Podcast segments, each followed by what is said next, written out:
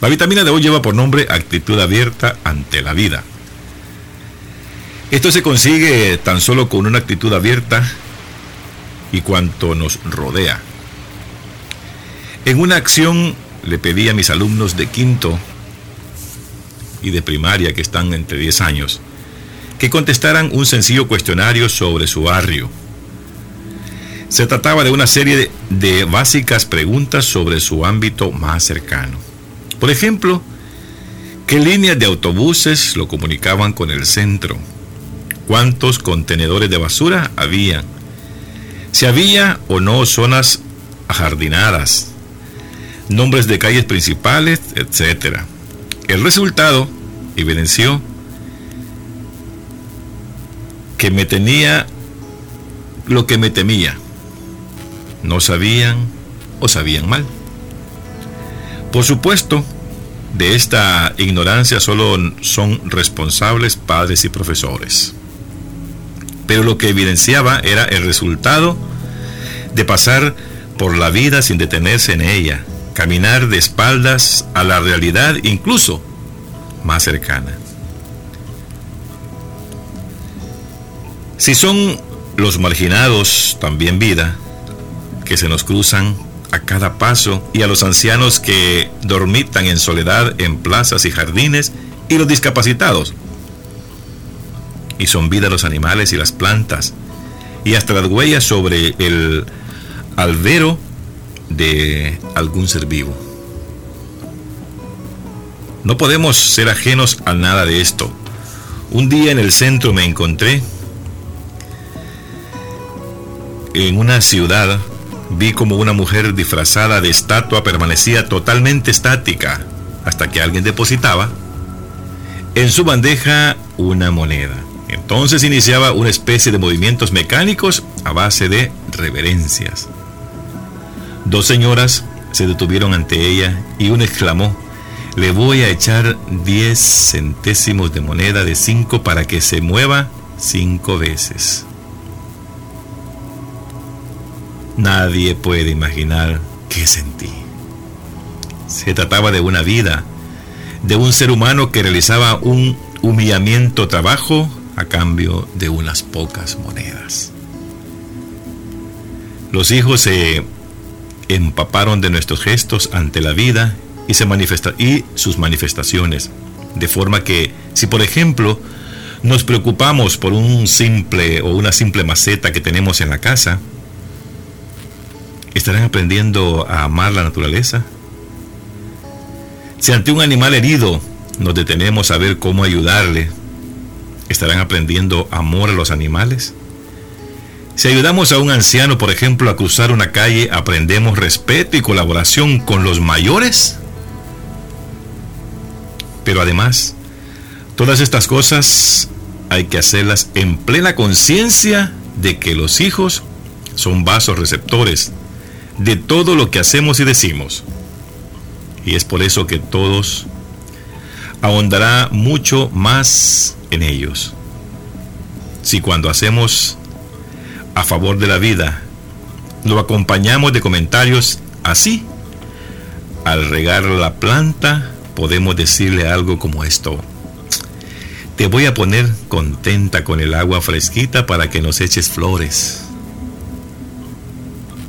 Si tratas de paso a un peatón ocupado por las calles, encontrará y, con, y encontrarás un discapacitado que no puede cruzar. No basta con ayudarle. Hay que comentarle la falta de respeto de los conductores que no piensan en los demás. Y si actuando y comentando los hijos aprenden con el ejemplo, que es sin duda la mejor forma de enseñar, Cierto día caminaba con una compañera y se nos cruzó un coche fúnebre con un cadáver. Me detuve, como hago siempre, y exclamé, todo el mundo debería guardar un instante de silencio ante el paso de un ser humano que murió y por primera vez cruza nuestra calle. Mi amiga no dijo nada, pero pasado bastante tiempo, me la encontré un día y me contó, ¿sabes una cosa? Desde aquel día que nos encontramos con el coche fúnebre, Siempre que veo alguno en la calle, me detengo y recuerdo tus palabras. Es necesario que los hijos sepan por nuestros comentarios cómo valoramos la vida en todas sus manifestaciones. Pero repito, que lo sepan y lo aprendan por nuestros actos, por nuestras actitudes y por nuestras palabras. Esta es la vitamina de hoy.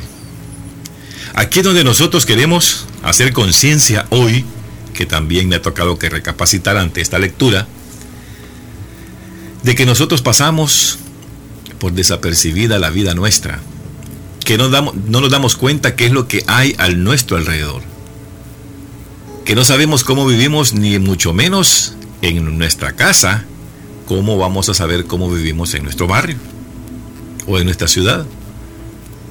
A veces caminamos y caminamos y no nos detenemos con conciencia a ver cómo está nuestra ciudad. No sabemos si hay contenedores de basura, no sabemos si hay parqueos, no sabemos si hay áreas de recreación, no sabemos si está llena de jardines, no sabemos nada. Caminamos por inercia. Vamos avanzando por simple inercia. Cuando alguien nos hace una pregunta, ¿cómo se llama la calle donde tú vives? No, yo vivo por donde don Juan. No, ¿cómo se llama? ¿Qué dirección tienes? No, que yo vivo allá en el llano, en la delicia, sí, ahí pegado a la gasolinera. Sí, pero ¿cómo se llama la calle? ¿Cuál es la ruta de, de buses o de microbuses que pasa por ahí? Tampoco sabemos. ¿Para dónde va o para dónde nos dirige la calle que pasa ahí, decimos, por donde el Teniente Castillo. Esa es, lo es la forma en la que nosotros realmente nos manejamos en las ciudades. Y no, no, no, no apartamos el tiempo de poder aprendernos la nomenclatura de nuestras calles. Y si así pasamos por las escuelas, y si así pasamos por cada grado, ¿quiénes son los responsables de esto como dice esta vitamina de hoy? Los únicos responsables, dice, por supuesto, de esta ignorancia solo son responsables padres y profesores. Es lo que dice la vitamina. Por lo que evidenciaba era el resultado de pasar por la vida sin detenernos en ella, caminando de espaldas a la realidad, incluso las cosas más cercanas. Y aquí cuando dice más cercanas son nuestra casa, es nuestro hogar. Entonces, debemos de detenernos como padres y como maestros a enseñarles cómo realmente debemos actuar y debemos caminar en esta vida. Los padres o nosotros los padres en los hogares, es necesario decirles a nuestros hijos que esta esquina se llama la cuarta calle Oriente, la segunda avenida sur, la Fernando Benítez. Esa es la forma en la que nosotros podemos educar a nuestros hijos para que el día de mañana alguien les pregunte dónde vives, demos una dirección exacta. Al final de la cuarta calle Oriente, entre Sexta Avenida Sur y, Sexta Calle Poniente, como sea, barrio tal, en tal ciudad. Número tal, así. Pero aquí estamos acostumbrados mal. Aquí estamos viviendo pegados de la Neagoyita. Ahí vivo yo. ¿En dónde? Ahí cerca del mercado. Pero esa no es una dirección. Entonces ahí vamos a comenzar a darnos cuenta que la vida nos va dando una forma diferente de verla. Por eso dice aquí que cuántos de nosotros tenemos plantas en nuestros hogares y simplemente las tenemos así de fácil. Hay gente que es amorosa con sus plantas, quiere sus plantas, ama a sus plantas. Y ya vemos quienes no nos gustan las plantas. No nos gustan los animales. No queremos tener nada. Cuando tengamos ese tipo de acciones en nuestra casa, si ese tipo de, de ornamentación o de ese tipo de animales que nos sirven como mascotas en nuestros hogares, amémoslas y al fin y al cabo son seres vivos, debemos de querer a cada una de las cosas que se mueven en esta vida. respetarlas como tal. Si usted tiene ese kit, dice, tiene una, una canasta, una planta en su casa, y al regar la planta, podemos decir algo como esto, dice la, la vitamina. Te voy a poner contenta con el agua fresquita que te voy a echar.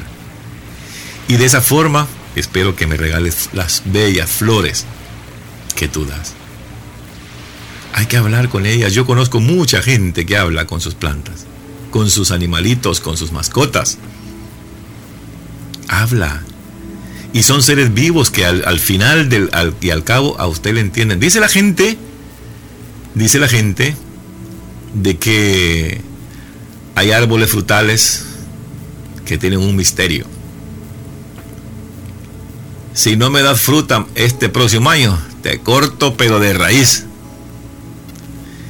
Y se han fijado ustedes que los árboles el siguiente año están cargados de fruta. A mí me pasó un día. Y ya no lo cortamos. ¿Qué es lo que le faltaba a este árbol? Platicar con él. Si nosotros nos damos la tarea de platicar con las plantas, con los animales, con el ambiente, lo mismo debemos de hacer con nuestros hijos. Platicar para que el día de mañana nuestros hijos sean diferentes. Qué bonita la última reflexión que hace este, esta vitamina cuando dice que esta mujer se estacionó cuando vio pasar el féretro cuando vio pasar el cadáver, cuando vio pasar un entierro, si no lo entendemos de otra forma, un entierro por una esquina. Paró su vehículo, hizo un minuto de silencio y quizás en su minuto de silencio una oración por la persona que iba ahí tendida. Y le dice, y le dice a su compañera, ¿sabes una cosa?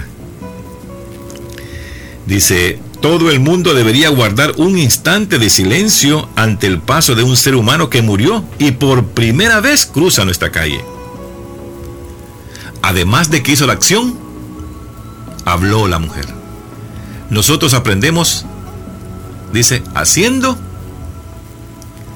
y practicando, haciendo y hablando, haciendo y hablando. Nosotros hacemos las cosas con nuestros hijos y se las enseñamos. No hay mejor ejemplo que la acción y decirlo. Pues al final, la compañera que iba en el vehículo con esta maestra dice, ¿sabes una cosa? Desde aquel día que nos encontramos en el coche fúnebre, siempre veo alguno por la calle y me detengo y recuerdo tus palabras, dice. Eso quiere decir que la acción y las palabras le llegaron a esa mujer. Y desde ese instante comenzó a respetar el pasar de, esta, de, estos, de estos féretros. Aquí, en nuestras ciudades, no se respeta. Si nosotros vemos, los carros están más pendientes de pasar ellos que de dejar pasar a la gente en las calles. Y así es como nos vamos yendo, así es como nos vamos dando para, para ¿cómo se llama? Irnos a, llevándonos a que sintamos el dolor del otro. En las calles a veces son atropelladas las personas que van acompañando a uno de nuestros seres queridos. Por eso dice el final para ya terminar. Que lo sepan y aprendan por nuestros actos, por nuestras actitudes y por nuestras palabras. Esta es la vitamina de hoy. Dios que lo bendiga a todos.